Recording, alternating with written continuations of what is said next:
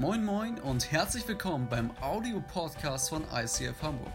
Hier gibt es lebensverändernde Predigten, starke Messages und aufbauende Impulse. Also bleibt dran und viel Spaß beim Anhören. Danke für eure Liebe, danke für die Wertschätzung. Ist der Hammer. So ein Privileg für uns, hier zu sein. Danke. Dankeschön. Hey. Ihr macht es so leicht für uns, dass wir uns hier wie zu Hause fühlen. Wir sind ein Teil der Familie. Vielen, vielen Dank für euer Vertrauen, für die Einladung. Ihr wisst ja, dass ihr geniale Pastoren habt, oder? Wir fühlen uns so wohl an der Seite von Andy und von Tina. Andi, danke für euer Vertrauen, für die Freundschaft, die wir bauen und dass wir hier Seite an Seite den Norden für Deutschland, den, äh, den, den Norden für Jesus gewinnen können. Das ist unser Privileg, das ist das ist unser Herz und wir sind an eurer Seite und feiern das, was ihr als ICF tut, gucken auf euch und lernen extrem viel von euch. Und ihr habt hier ein fantastisches Team, ein, eine großartige Crew, die hier den Sonntag meistert. Ich darf mich hier reingeben in eure Message Series, lebe wie niemals zuvor. Ihr habt ja in den letzten Wochen schon ganz spannende Themen miteinander bewegt. Und heute darf ich mit euch darüber nachdenken, wie wir mit unseren Ressourcen großzügig leben können. Wie können wir unsere Ressourcen großzügig investieren, nicht nur in unser eigenes Leben, sondern auch in das Leben anderer Menschen und vor allen Dingen auch in das Reich Gottes. Und ich möchte mal als Ausgangspunkt meiner Message eine geniale Verheißung Gottes äh, voranstellen, die wir im Alten Testament der Bibel finden, in den Sprüchen Kapitel 11 ab Vers 24, wo es nämlich heißt, wer großzügig gibt, wird dabei immer reicher. Das klingt gut, oder? Wer großzügig gibt, wird dabei immer reicher. Wir sagen bei uns in der Hobkirche, wer gibt, gewinnt. Wer gibt, verliert nicht, sondern wer gibt, gewinnt. Wer aber sparsamer ist, als er sein sollte, wird immer ärmer dabei. Eine andere Bibelübersetzung sagt, der Geizhals spart sich arm. Das finde ich krass. Und in Vers 25 heißt es, dem Großzügigen geht es gut und er ist zufrieden. Wer anderen hilft, dem wird selbst geholfen werden. Lass mich kurz beten. Jesus, wenn wir jetzt eintauchen in dein Wort, dann bitten wir dich, dass du uns deine Wahrheiten eröffnest und dass du zu uns sprichst. Wir wollen wirklich im Herzen von dir transformiert werden und anders weggehen, als wir hergekommen sind. Wir trauen dir das zu, dass genau das passiert, weil dein Wort ist nicht nur Information, es ist Kraft, es ist Leben für uns. Amen. Amen. Hey, bei uns am Bremer Marktplatz steht der sogenannte Schütting direkt gegenüber vom Rathaus. Das ist das Gebäude der Bremer Kaufmannschaft und auch der Sitz der Bremer Handelskammer. Wir sind gestern schon in Hamburg gewesen, sind so ein bisschen durch eure City geschlendert und wir sind auch an der Hamburger Handelskammer vorbeigegangen. Ein Gebäude, das gar nicht so schlecht ist, aber gegen den Schütting in Bremen kommt ihr nicht wirklich an. Freunde, und der Schütting in Bremen hat 1899 bei seinem Eingangsportal eine plattdeutsche Überschrift erhalten von dem damaligen Bürgermeister. Und dort steht drüber, Buten und Binnen, Wagen und Winnen. Das heißt so viel wie, da draußen und hier drinnen sollt ihr etwas wagen und dann erleben, dass es sich lohnt, etwas zu wagen, weil ihr werdet gewinnen. Das war eine Motivation für die Bremer Kaufleute, ihre Finanzen, ihre Ressourcen mutig zu investieren, innovative Geschäfte zu forcieren, um dann zu erleben, dass es sich lohnt. Wer wagt, gewinnt. Hey, in dieser Predigt möchte ich dich ermutigen, mal etwas mit deinen Ressourcen, mit deinem Leben zu wagen. Investier doch mal kühn und mutig dein Geld in das Leben anderer und in das Reich Gottes. Stell doch mal deine Ressourcen unter die Maßstäbe und Wahrheiten Gottes. Vertraue ihm komplett mit deinen Ressourcen und du wirst merken, dass es sich lohnt, denn wer wagt, gewinnt. Ressourcen. Was sind Ressourcen eigentlich? Ressourcen sind die Mittel, mit denen wir die Bewältigung unseres Lebens bestreiten. Die Mittel, die Rohstoffe, die uns zur Verfügung stehen, um unser Leben zu bewältigen. Und das sind nicht nur materielle Dinge, das sind auch immaterielle Dinge. Hier ein paar Beispiele. Wir denken bei Ressourcen natürlich zuallererst an Geld, was auch richtig ist. Aber würden wir da stehen bleiben, wäre das Thema viel zu kurz gegriffen. Neben deinem Geld hast du auch anderen Besitz, den du investieren kannst. Das wären mal materielle Ressourcen. Aber dir stehen auch immaterielle Ressourcen zur Verfügung, zum Beispiel deine Zeit. Die Zeit ist vielleicht die am gerechtesten verteilte Ressource der Erde, weil jedem Menschen stehen zunächst einmal 24 Stunden zur Verfügung. Also dieser Spruch, ich habe keine Zeit, das ist eigentlich eine Lüge. Jeder von uns hat 24 Stunden Zeit, du hast nur andere Prioritäten und nicht keine Zeit. Wo geht deine Zeit hin? Wo geht deine Kraft hin? Deine körperliche, deine physische Manpower, aber auch deine emotionale, deine seelische Kraft. Wie ist es mit deiner Motivation? Das, was dich im tiefsten Innern antreibt, was dich nach vorne bewegt. Das, wozu du bereit bist, wozu du fähig bist. Wie ist es mit deinem Talent, mit den Gaben, die dir in die Wiege gelegt worden sind? Wie ist es mit deinem Wissen? Auch dein Wissen, deine Erkenntnis ist eine Ressource. Und hier sehen wir schon, wenn wir darüber reden, unsere Ressourcen großzügig zu investieren, dann ist unser ganzes Leben gemeint. Wir haben Freunde, die am Bodensee ein Traumhaus haben. Und wir sind im letzten Jahr zum ersten Mal bei unseren Freunden am Bodensee gewesen. Und nun stellt stellen diese Freunde ihr Haus sehr gerne ihren Gästen zur Verfügung. Die haben das ganze Haus so konzipiert, dass es extra einen Wohnbereich für Gäste gibt. Man fühlt richtig dieses Motto, das Beste für unsere Gäste. Und wir haben das so genossen, dort zu sein. Und ich erinnere mich noch an den Moment, wo mein Freund mich dann so in den Garten äh, geführt hat. Der ist auf so einem, auf so einem Berg gelegen und dann habe ich dort im Whirlpool gesessen mit einem Cocktail in der Hand und habe ins Tal geschaut, der untergehenden Sonne entgegen. Wisst ihr, wie es mir da gegangen ist? So richtig gut. Himmel auf Erden, habe ich gedacht. Und das, was Gott an Segen und an Ressourcen in das Leben unserer Freunde gelegt hat, das ist auch bei uns angekommen. Warum? Weil sie großzügig und selbstlos das, was sie hatten, geteilt haben mit uns und wir äh, wurden unfassbar geliebt dadurch. Ich frage mich aber als, als Theologe, als, als Denker, wo kommt Großzügigkeit überhaupt her? Großzügigkeit ist ja nicht plötzlich da über Nacht.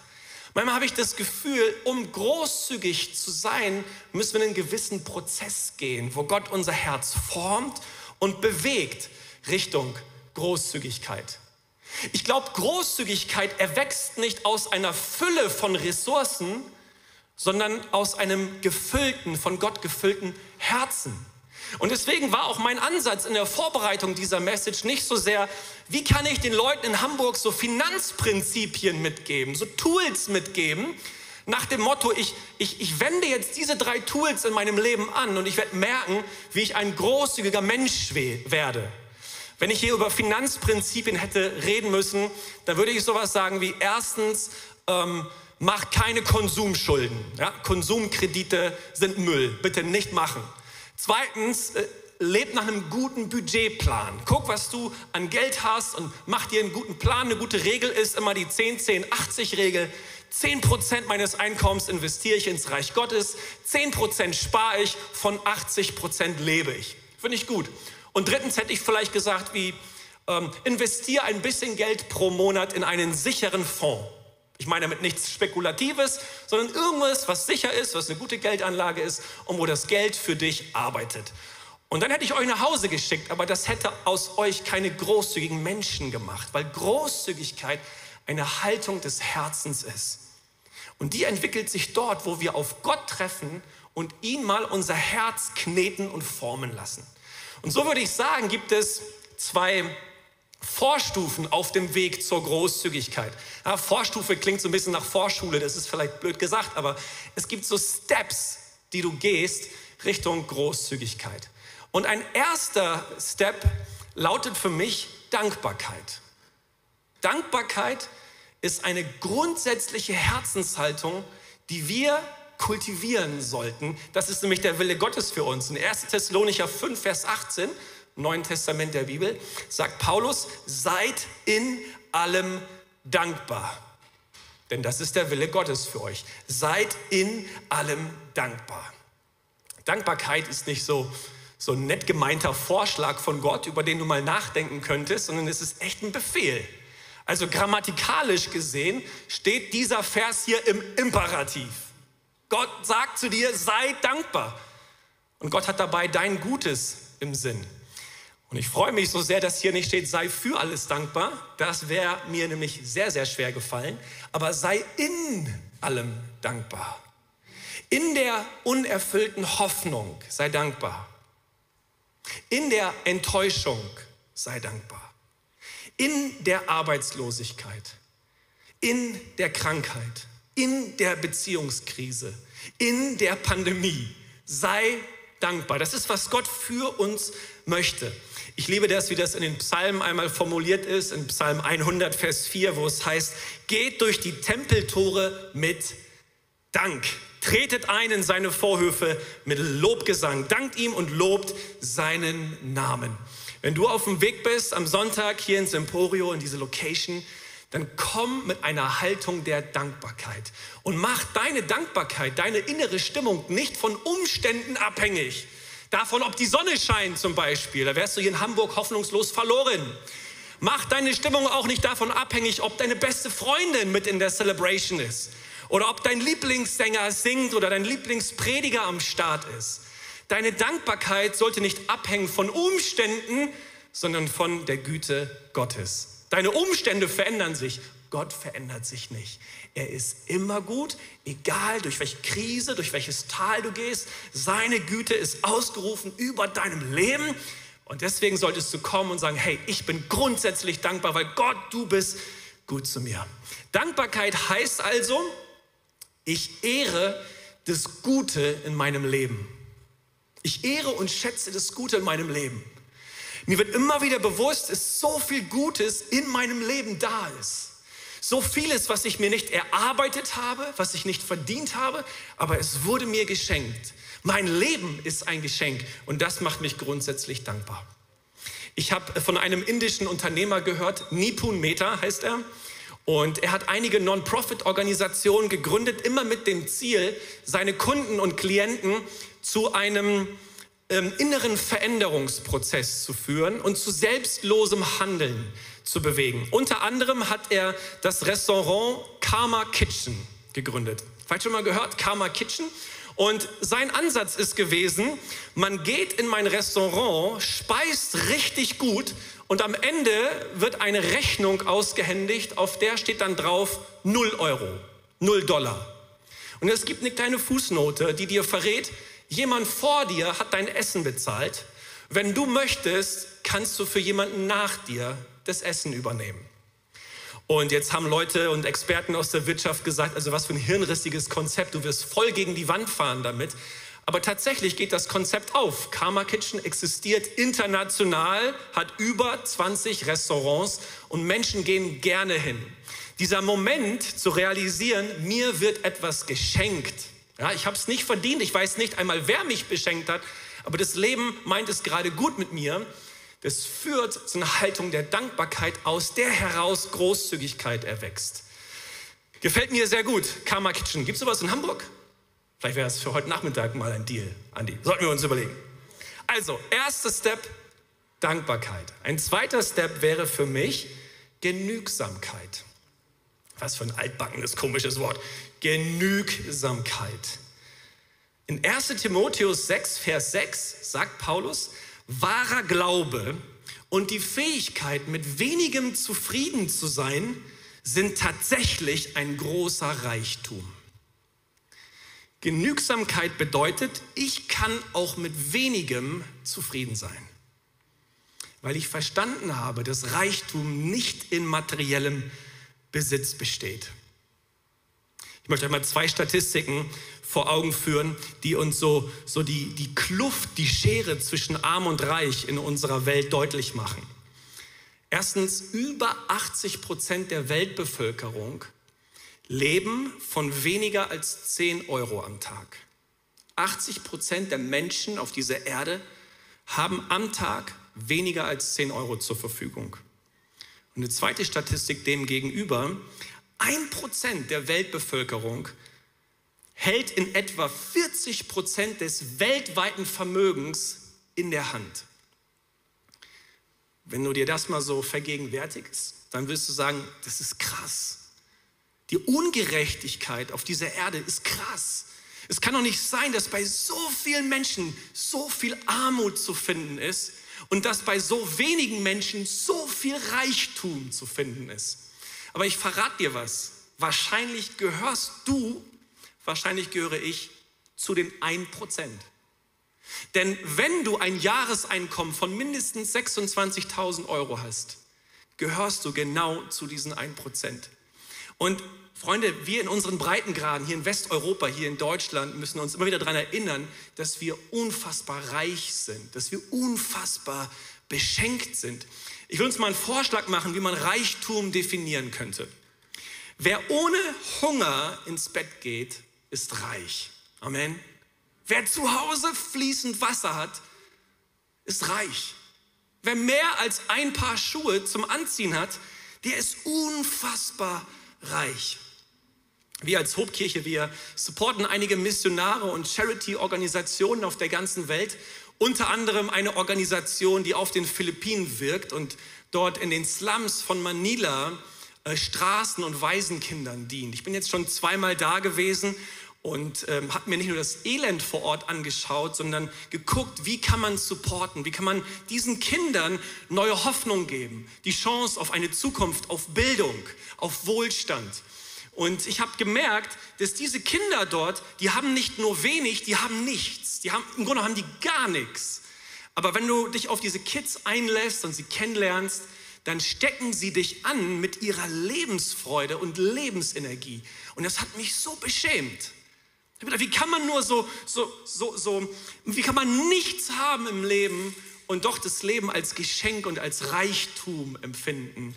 Diese Perspektive, die hat mir geholfen. Und mir wurde bewusst, das, worauf es im Leben wirklich ankommt, kann ich mit Geld nicht kaufen. Geliebt werden, echte Freunde haben, Lebenssinn, Charakter, das Himmelreich. Die Dinge, die wirklich zählen im Leben, kann ich mit Geld nicht kaufen. Was kann ich mir kaufen? Ich kann mir Lebensmittel kaufen. Mittel zum Leben. Aber Gott im Leben zu haben, heißt nicht nur ein Lebensmittel zu haben, sondern das Leben selbst. Gott ist das Leben. Und auch ihn und all das, womit er dich beschenkt, kannst du dir nicht kaufen. Wie sieht's aus mit der Genügsamkeit in deinem Herzen?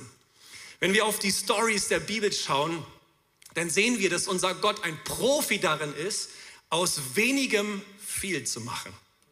Wir haben zum Beispiel im Alten Testament die Situation, wo Gideon mit 300 Soldaten 135.000 midianitischen Feinden gegenübersteht. Das heißt, er ist vollkommen unterlegen.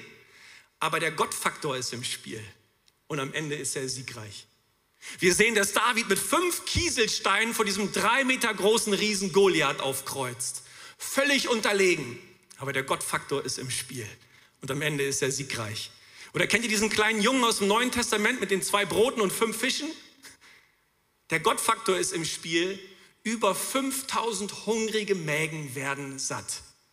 Viele von euch, die hier zur Kirche gehören, investieren vielleicht monatlich ihr Geld auch in diese Kirche. Viele orientieren sich an dieser biblischen Zahl von 10 Prozent.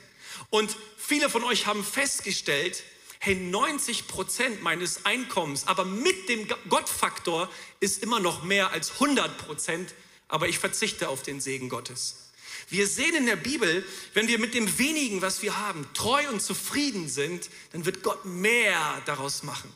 Deswegen will ich dir sagen, warte nicht auf das, was dir fehlt, sondern starte mit dem, was du hast. Genügsamkeit ist eine Gewohnheit, die du jederzeit kultivieren kannst.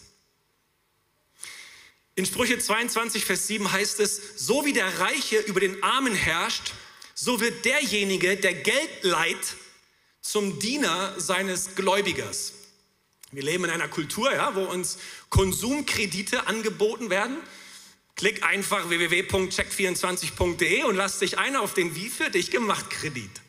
Ja, und dann leierst du dir irgendeinen Konsumkredit an, weil du willst deinen nächsten Traumurlaub finanzieren oder du brauchst einen Zweitwagen oder einen größeren TV-Screen zu Hause und plötzlich merkst du, ey, das ist wirklich, Es ist wirklich nicht schlau. Ich werde irgendwie zum Gefangenen, fast schon zum Diener und Sklaven meines Gläubigers und muss anfangen, Geld zurückzuzahlen. Konsumschulden heißt, ich leihe mir Geld für Dinge, die ich zwar nicht brauche, aber unbedingt haben will.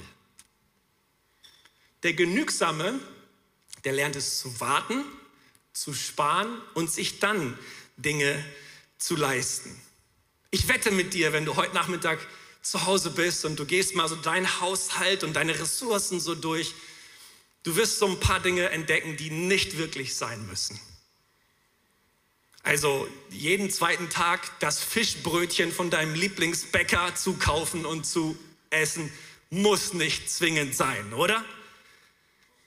Doch, sagt hier vorne jemand. Mann, das sind 20 Euro pro Monat rauszuholen. Wie ist das mit dem Glasfaseranschluss zu Hause? Muss die Hunderttausender Leitung wirklich sein? Ja. Mädels, wie ist das mit den Handtaschen? Oh, ich, ich glaube, das Thema lasse ich komplett. Es gibt so ein paar Dinge im Leben, die müssen nicht wirklich sein. Netflix, Amazon Prime und Sky Abo, alles parallel muss nicht wirklich sein. Das ist eine harte Botschaft. Aber ich wette, jeder von uns wird es hinbekommen, 20 Euro pro Monat rauszuholen. Und jetzt Achtung, wenn du jetzt hier heute 20 Jahre alt bist, ja, und du nimmst diese 20 Euro im Monat und investierst diese in einen sicheren, in einen guten Investmentfonds. Und ich spreche jetzt nicht von irgendwelchen spekulativen Dingen, sondern einfach das, was unser Banken- und Finanzsystem dir so zur Verfügung stellt. Dann investierst du bis zu deinem Rentenalter 47 Jahre lang, a 12 Monate, 20 Euro pro Monat. Das sind 11.280 Euro. Aber du nimmst am Ende aus diesem Fonds ungefähr 200.000 Euro raus. Es geht nicht darum, reich zu sein. Es geht darum, genügsame, eine genügsame Herzenshaltung zu entwickeln und kleine Gewohnheiten zu entwickeln. Also das mit der 100.000er Leitung nehme ich wieder zurück, weil die muss sein. Es gibt einen christlichen Finanzguru, der äh, auch einige Bücher, einige richtig gute Bücher geschrieben hat, Dave Ramsey. Er schreibt in seinem Buch The Total Money Makeover über einige Mythen, wenn es um das Thema Finanzen geht. Drei Mythen stelle ich euch kurz vor. Er sagt erstens, es ist ein Mythos zu denken, es wird schon alles in Ordnung sein, wenn ich in Rente gehe. Die Wahrheit ist, du wirst wahrscheinlich böse überrascht werden und es wird nicht automatisch alles in Ordnung sein, wenn du nie wirklich vorgesorgt hast und gute Gewohnheiten entwickelt hast. Ein zweiter Mythos lautet aus seiner Sicht, ich kann ganz schnell, ganz einfach, ganz reich werden. Ihr kennt diese Clips vor unseren YouTube-Videos, ne? Da denke ich immer nur, ey, ich, ich, muss drei Stunden in der Woche arbeiten und am Ende habe ich ein sechsstelliges Einkommen. Ne? Das will ich auch. Unser Sohnemann, der Älteste, hat jetzt vor ein paar Tagen sein erstes Handy bekommen und dann kam der auf mich zu und sagte, ich weiß jetzt, wie ich ganz schnell, ganz einfach, ganz reich werden kann. Und dachte ich, das kann ja wohl nicht wahr sein. Und ein dritter Mythos lautet, irgendwann werde ich im Lotto gewinnen. Ich weiß nicht, wer das hier hören muss in Hamburg, aber Freunde, ich muss es so hart sagen. Lotto ist das Spiel der Armen und derjenigen, die kein Mathe können. Vielleicht muss das mal ein Prediger aus Bremen hier in Hamburg sagen. Also räum mal auf mit einigen Mythen in deinem Leben und fang an, gute Gewohnheiten zu entwickeln. Dankbarkeit, Genügsamkeit und dann kann sich Großzügigkeit entwickeln. John Wesley war ein starker Erweckungsprediger im 18. Jahrhundert und der hat eine legendäre Predigt gehalten zum Thema Finanzen. Er sagte drei Punkte, nämlich erstens, verdiene so viel du kannst. Zweitens, spare so viel du kannst. Und drittens, gib so viel du kannst.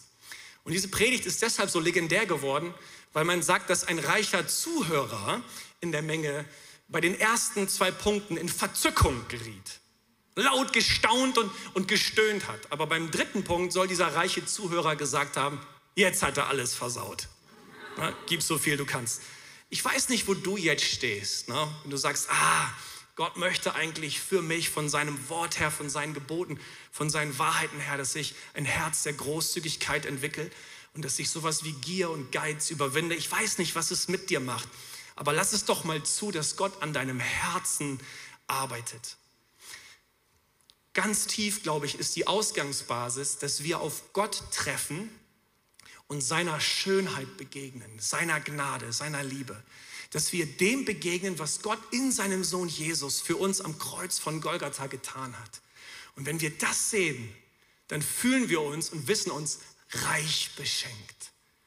Gott ist uns begegnet mit, mit einer bedingungslosen Liebe, mit einer Gnade, mit einer Vergebungsbereitschaft.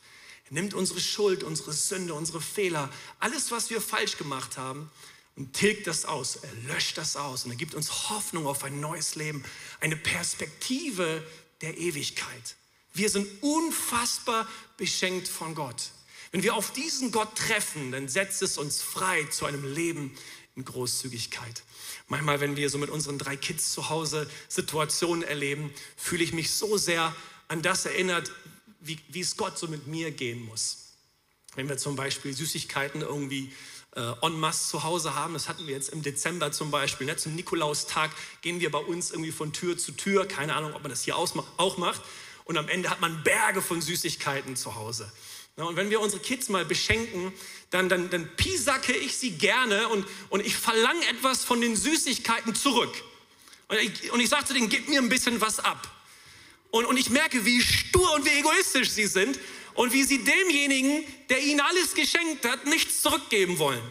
Und in mir entsteht dann so ein Unmut und, und ich denke mir so, Freunde, erstens, ich bin die Quelle all eurer Süßigkeiten. Zweitens, wenn ich wollte, könnte ich euch im Handumdrehen alles wieder wegnehmen. Und drittens, ich brauche eure Süßigkeiten gar nicht. Und manchmal denke ich mir, Gott, es muss dir, es muss dir ähnlich gehen mit mir. Wenn du auf mein Leben schaust, ey, mein Freund, checkst du es nicht? Ich bin, ich bin die Quelle all des Guten in deinem Leben, deiner ganzen Ressourcen. Und wenn ich wollte im Handumdrehen, könnte ich dir alles wegnehmen und bilde dir drittens ja nicht ein, dass ich das brauche. Gott braucht es nicht. Gott braucht doch unsere Pfennige nicht. Nein, nein, Gott will trotzdem, dass wir, dass wir es lernen, großzügig zu geben, so wie wir es für unsere Kids wollen, weil es gut für uns ist. Seine Gebote, seine Wahrheiten sind immer gut für uns. Und Freunde, das Evangelium ist ja, dass es nicht um unsere Leistung geht, sondern dass wir bei Gott anfangen. Er ist immer in Vorleistung getreten. Zum Beispiel heißt es hier in 1. Johannes 4, Vers 19, wir lieben, weil Gott uns zuerst geliebt hat. Das ist das Evangelium. Wir sind nur fähig zum Leben, weil er uns fähig macht. Wir sind nur fähig zur Großzügigkeit, weil er uns großzügig beschenkt hat. Das ist ja das Evangelium. Es geht Gott nicht um Verhaltensanpassung, sondern um Herzensveränderung. Darum geht's. Geh hier nicht raus und sag, okay, jetzt werde ich so ein paar Dinge, ein paar Stellschrauben in meinem Leben verändern und wird so ein bisschen ritueller mit gewissen Finanzprinzipien umgehen und dann wird alles gut. Nein, lass Gott dein Herz verändern, indem du ihm begegnest und sagst, wow, bin ich beschenkt durch dich, Gott. Das ist ja der absolute Knüller, wenn ich am Kreuz von Golgatha stehe. Dann sehe ich, du hast den Preis bezahlt für meine Schuld. Und dann merkst du, Gott ist das Wort, was in dein Leben kommt und du bist, du bist maximal die Antwort darauf. Gott ist die Aktion für dich und du bist nur eine Reaktion. Gott ist die Stimme, die in dein Leben kommt. Du bist maximal ein Echo, mehr nicht. Gott ist die Sonne, die dich anstrahlt und du bist maximal sowas wie der Mond, der nur deshalb fähig ist zu leuchten, weil er angeleuchtet wird. Gott liebt dich so sehr, er hat dich großzügig beschenkt. Er meint es gut mit dir und mit deinem Leben. Und das wird dich freisetzen, es ihm gleich zu machen. Keine Ahnung, wo du jetzt stehst am Ende dieser Message. Was der Punkt ist, wo Gott dich erwischt hat. Ich bitte dich, bring das jetzt zu ihm und mach was fest vor ihm. Wollen wir gemeinsam aufstehen, in diesem Moment nehmen und sagen, Gott, wir brauchen dich, wir brauchen deine Liebe, wir brauchen deine Kraft, wir brauchen deinen Segen. Nur dann allein werden wir fähig, es dir gleich zu tun. Gott, wir laden dich ein, dass du dich jetzt hier bewegst, in diesem Raum, aber auch bei jedem zu Hause online, der zuschaut. Dass du unsere Herzen jetzt eroberst. Du weißt, was der nächste Step von jedem Einzelnen ist.